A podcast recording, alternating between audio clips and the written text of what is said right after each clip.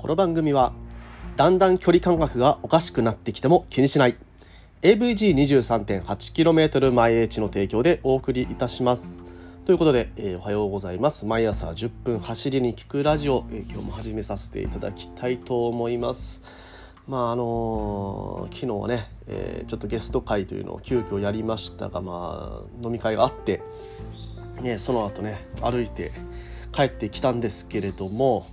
まあ歩く距離に換算しても、あの2キロ3キロとかねあもう近すぎるじゃんみたいなね。そういう感覚に、えー、陥る方っていうのは自転車を乗ってる方っていうのは多いかと思います。まあ10キロぐらいもね普通に歩けるよとかなんか思いませんか？うん。まあ普段ね50キロ以上とか100キロ近くまあ、自転車で走る私たちからしたらその距離感覚っていうのは歩く時にもちょっとねあのえー、狂ってくると、はい、いうことが見受けられるかと思うんですけれども、まあね、あの、歩いたね、次の日ね、翌朝、もう筋肉痛でした。もう全身筋肉痛。いやこれはね、あの、アルコールによる、あの、アルコールの引き起こしてる筋肉痛なんですけどね、実はね、あの、のひたすらもうビールをめちゃくちゃ飲みまくった後の日、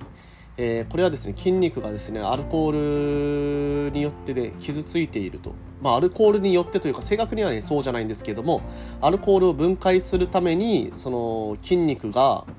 あの壊されているという状態で、まあ、これはねあの普通の筋肉痛と違ってあの成長しない筋肉痛と。え筋肉が成長していかない筋肉痛ということで体が単純に弱っていると いうような状態なんですけどまあそういったね昨日はずっと一日中、え、筋肉痛と戦いながら生活をするという日を送りました。まあ、ということでね本日は、えー、歩くことと自転車についてという話題でね喋ってみたいなと思ってますので、えー、ぜひともお付き合いください。それでは本編いきましょう。Check it out!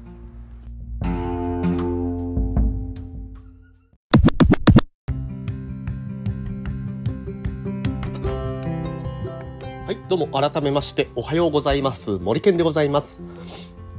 昨日は一周自転車ツアーのツアーガイド、AVG23.8km 毎日の広報、そして AT ツアーコーディネーターの卵として活動しております。ということでおはようございます。本日はですね、まあ、歩くことと自転車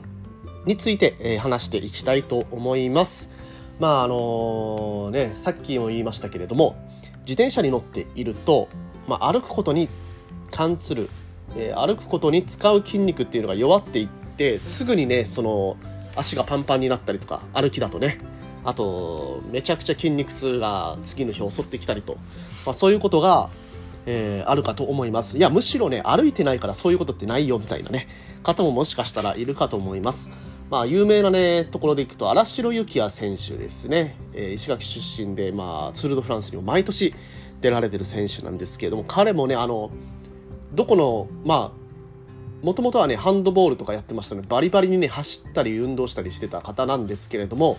もう自転車のプロとしてもうそういう自転車に最適化した体になることによって普通にあの23キロ歩いただけで足の裏の筋肉が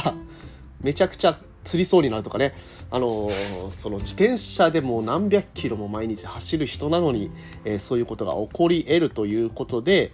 まあ本当にね自転車に走自転車に乗ることによってもしかしたらねあの筋肉弱っていくんじゃないかなというふうに心配される方もいるかと思います。まあ、なのでね、まあ、そこら辺、えー、どういうふうな対策あるのか、まあ、むしろ対策はいらないのか、まあ、どういうふうどうしてそういうことが起こるのかそこら辺について話していけたらなと思っています。でね皆さん、えー、そもそもねえー、どうやって歩けるようになったかって覚えてますか？まあねその大体歩けるようになった時の記憶っていうのは皆さんあんまりない年だとは思います。でもこれはどうやって歩けるようになったかっていうと筋肉が発達したからではないんですよね、えー、歩くことを学習したから歩けるようになりました。うんなったと思います。で人っていうのは、まあ、どんどんどんどんねその体が成長していくにつれて、まあ、最初はあの頭がすごく重い状態から始まってでその頭を支えられるぐらいの筋力っていうのは当然必要になるんですけどその筋力が備わった時にただ筋力が備わっても歩くことを学習しようとしなければそもそも歩くことができないというところになります。まあそうやってね人は学習することによって、まあ、歩くこともそうですし走ることで自転車に乗ることもそうですよね。あのこけてでそれでだんだんバランスを取れるようになっていってで、えー、自転車を漕ぐことができるようになっていくかと思います。またねゴルフですとかダーツですとか、まあ、そういった趣味の分野も一回ねできるようになったら、まあ、しばらく置いてもう一回やってもなんとなく同じ動きができて、え、まああのその競技っていうののあのやり方っていうのが、まあ、その身についているなというような感覚。まあね、部活ですとかやってた方、まあ、部活スポーツ系だけじゃなくてね、えー、例えば茶道部だったりとかそういう、まあ、昨日のあの方も茶道部だったんですけど茶道の作法なんかもねもうあの身に何ですかねちゃんとこう全部を考えずに一通りの流れを考えずに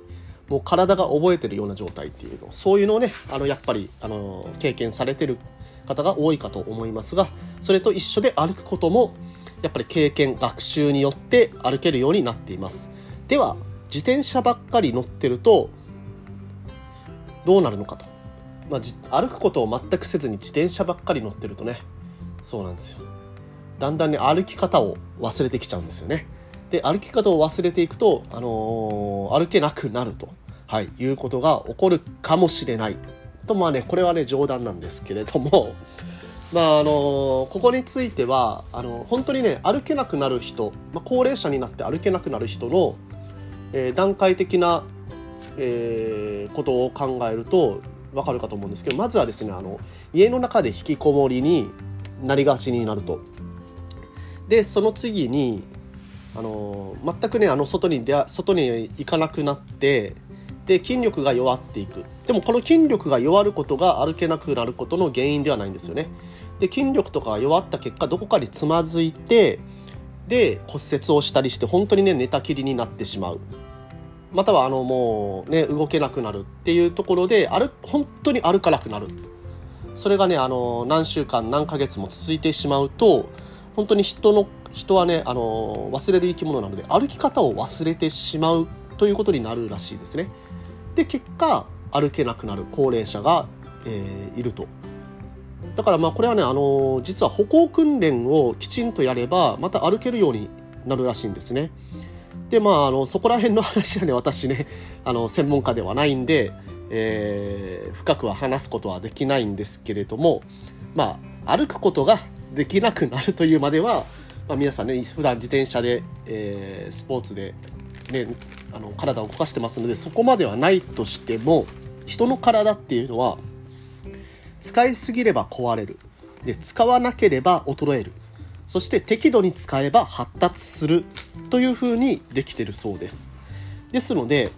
まあ、あの自転車に必要な、えーまあ、筋肉あとは体の使い方っていうのをどんどんね最適化していくと歩くために使う筋肉ですとか走ったりするために使う筋肉関節、まあ、関節を使うタイミングとかね。そこら辺も忘れていってしまう。あの走る動作に必要な